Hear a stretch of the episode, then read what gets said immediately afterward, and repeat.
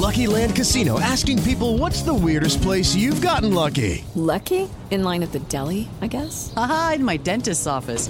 More than once, actually. Do I have to say? Yes, you do. In the car before my kids' PTA meeting. Really? Yes. Excuse me, what's the weirdest place you've gotten lucky? I never win and tell. Well, there you have it. You can get lucky anywhere playing at LuckyLandSlots.com. Play for free right now. Are you feeling lucky? No purchase necessary. Void where prohibited by law. 18 plus. Terms and conditions apply. See website for details.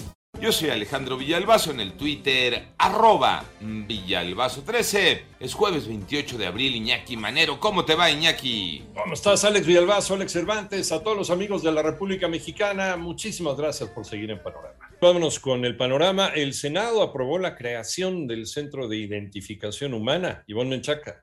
El Pleno del Senado aprobó por unanimidad reformas a la Ley General en materia de desaparición forzada de personas y del Sistema Nacional de Búsqueda para la creación del Centro de Identificación Humana, que realizará la búsqueda forense a través de la identificación masiva. En la discusión, el PAN presentó una reserva que fue rechazada. Aprobemos la reserva que hoy proponemos para dotar al centro los recursos necesarios para que sea una institución eficaz y, y eficiente. No hay que engañar a la gente. De nada sirve la creación de un centro si no le ponemos recursos presupuestales para su operación. Es la voz de la senadora Gina Andrea Cruz. Hoy se tiene la cifra que en los institutos forenses en el país hay 52 mil cuerpos sin identificar. 88.9 Noticias, Ivonne Menchaca Sarmiento. Vamos con el panorama nacional. La Secretaría de Salud Federal reportó que en México suman ya 5.736.579 casos acumulados de coronavirus. Esto es lo que ha reconocido el gobierno federal. Asimismo, confirmó un total de 324.221 lamentables muertes por esta enfermedad. Por otra parte, el fiscal del estado de Nuevo León, Gustavo Adolfo Guerrero, informa que removió al fiscal especializado en personas desaparecidas, Rodolfo Salinas de la Peña, así como al fiscal especializado en antisecuestros, Javier Caballero, por el caso de Bani.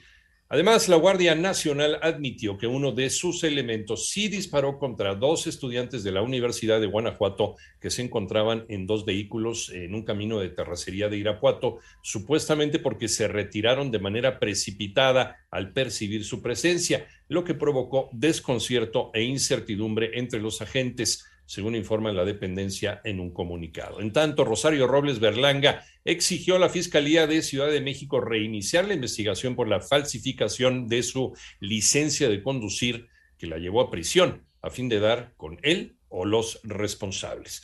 La producción petrolera del sector privado en México alcanza más de 2 mil millones de barriles. María Inés Camacho.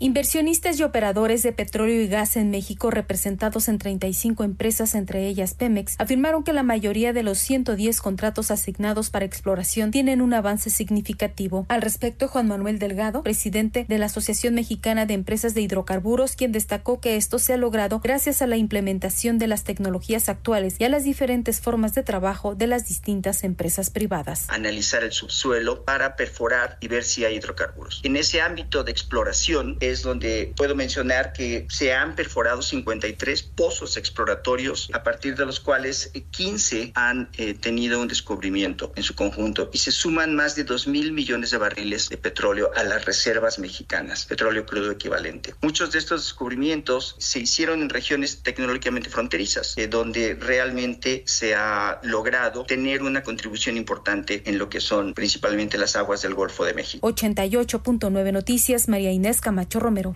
El panorama internacional, la cifra de muertes a nivel mundial por COVID-19 ya llegó a 6.229.267.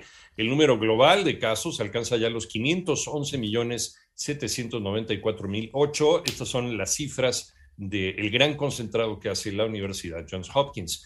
En tanto, varios países y organizaciones, incluida la Organización de las Naciones Unidas, se comprometieron a llevar a la justicia a los responsables de crímenes de guerra cometidos durante la invasión rusa a Ucrania. Fueron eh, alentados por la abogada libanesa británica Amal Clooney, quien aseguró que teme que los políticos pidan justicia, pero no la entreguen. Por otra parte, el presidente de los Estados Unidos, Joe Biden, viajará a Corea del Sur y a Japón del 20 al 24 de mayo para reforzar sus lazos con los gobiernos, las economías y los ciudadanos de ambos países, informa, informa la Casa Blanca. Además, La organización humanitaria Cristosal informó que ha registrado al menos 147 detenciones arbitrarias, además de tratos crueles e inhumanos durante los primeros 30 días del régimen de excepción en El Salvador.